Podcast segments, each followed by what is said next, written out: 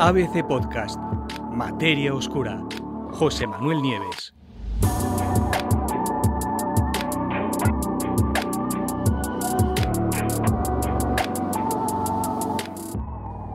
Hay un segundo gran agujero negro cerca de la Tierra.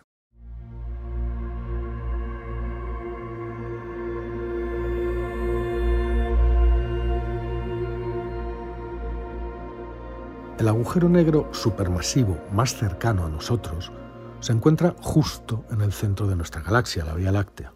Como sabéis, se llama Sagitario A, está a unos 26.000 años luz de distancia de la Tierra y tiene una masa equivalente a la de 4 millones de soles.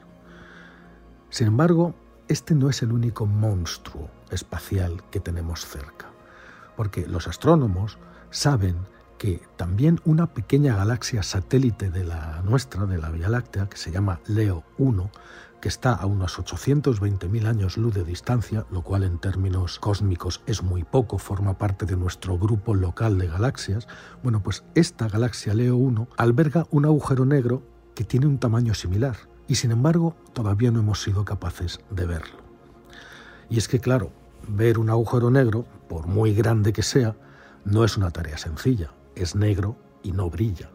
Baste con recordar que el que tenemos aquí al lado, el que tenemos más a mano, el que está dentro de nuestra galaxia, que se llama Sagitario A, solo se pudo fotografiar por primera vez este mismo año. Antes no había ninguna imagen. Y que aparte del nuestro, solo tenemos imágenes de otro agujero negro supermasivo, uno que estaba muchísimo más lejos, M87, que está a 54 millones de años luz de distancia, y además muchísimo más grande, fijaros, unos 6.000 millones de masas solares, que fue fotografiado en 2019.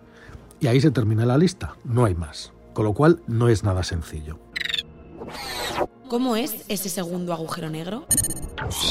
La existencia del agujero negro en Leo 1 es muy reciente. Se sugirió por primera vez el año pasado, en 2021 un equipo de investigadores, de astrónomos, se dio cuenta de que las órbitas de las estrellas de esa pequeña galaxia satélite se aceleraban a medida que se acercaban al centro de la galaxia. Una señal que desde luego revela que hay una enorme atracción gravitatoria que las está haciendo ir hacia ese centro. Y esas atracciones gravitatorias en el centro de las galaxias son propias de los grandes agujeros negros supermasivos. Bueno, pues así fue, calculando la aceleración de las estrellas a medida que iban siendo atraídas por el campo gravitatorio del agujero negro, de esa forma los investigadores dedujeron que Leo 1 asterisco, es decir, el agujero negro, tiene aproximadamente 3 millones de veces la masa de nuestro Sol. Es decir, que solo es un 25% más pequeño que Sagitario A. Y nuestra galaxia es más de mil veces más grande que Leo 1. O sea que ahí hay algo que no cuadra. Pues a pesar de que esto se sabe y de que los efectos de la gravedad revelaron de forma indirecta, porque no se vio ni se ha visto, la presencia de ese agujero negro, verlo, igual que hemos visto a Sagitario A, que es el nuestro, es un problema totalmente distinto. ¿no?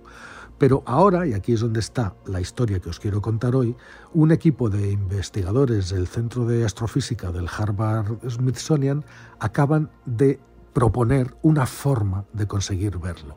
Y ese trabajo se ha publicado en una prestigiosa revista que es Astrophysical Journal. Los agujeros negros, eh, dicen los investigadores, uno es Fabio Pacucci y el co-investigador, o sea, el segundo investigador es ni más ni menos que el astrofísico de Harvard, Avi Loeb. ¿Os acordáis? El de Oumuamua. Dicen, los agujeros negros son objetos desde luego muy esquivos y a veces, dice Pacucci, a veces disfrutan jugando al escondite con nosotros. Claro, los rayos de luz no pueden escapar de los horizontes de eventos, que es esa frontera invisible a partir de la cual una vez cruzada nada puede volver a salir, ni siquiera la luz, por eso son negros, ¿no? Pero, dicen los científicos, alrededor, el entorno de estos agujeros negros puede ser extremadamente brillante siempre y cuando caiga suficiente material dentro del campo de acción del agujero negro. Es decir, si hay mucha materia alrededor del, agujero negro, este agujero negro, ¿qué es lo que hace? La atrae. La materia no cae recta, sino que empieza a girar a toda velocidad alrededor del agujero negro. Y al hacerlo, se pone a brillar porque emite mucha radiación. Ese brillo es el anillo característico que vemos en las fotos de los agujeros negros que tenemos, ¿no? tanto en Sagitario A, que es el nuestro, como en M87, que es el más lejano y grande. ¿no? Tienen esos anillos que no son el agujero, sino el material que gira a su alrededor. Lo del centro es el agujero negro, pero es, es una masa negra. ¿no? Pero claro, si un agujero negro no acumula masa a su alrededor, no emite nada, no emite luz, y entonces se vuelve imposible de encontrar. ¿Cómo se conseguirá verlo? Eh, esto que os acabo de contar es precisamente lo que le pasa al agujero negro de Leo 1. Esta pequeña galaxia cercana a nosotros no tiene sencillamente suficiente materia, suficiente gas para alimentar a este agujero negro. De modo que el agujero negro está inactivo. No hay grandes masas de materia girando a su alrededor y por eso es absolutamente invisible.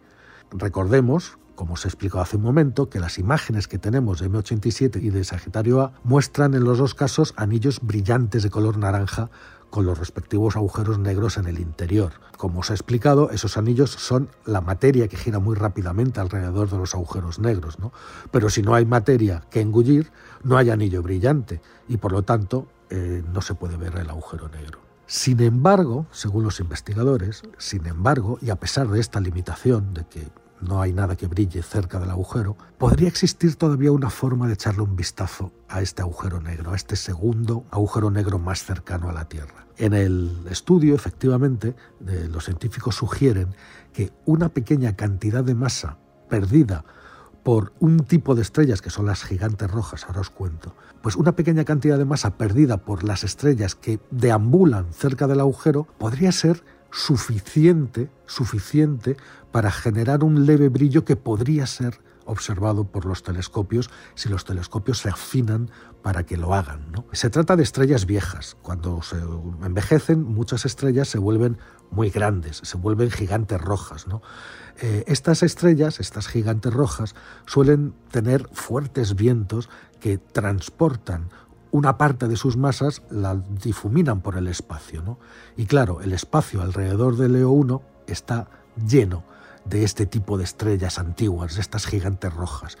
Con lo cual, los científicos piensan que entre todas podrían haber liberado al espacio y por lo tanto cerca de las fauces del agujero negro suficiente materia como para que algo se pueda ver. Desde luego, observar este agujero negro podría ser una innovación enorme, ¿no? porque nunca se ha conseguido una cosa así. Pero aquí hay otro misterio, y ese misterio nos lo dice Aviloev, ¿no? el científico de Oumuamua. Fijaros que este sería el segundo agujero negro supermasivo más cercano después del que tenemos dentro de nuestra propia galaxia que hemos visto que tiene un tamaño muy similar, pero la galaxia es más de mil veces más pequeña que la Vía Láctea.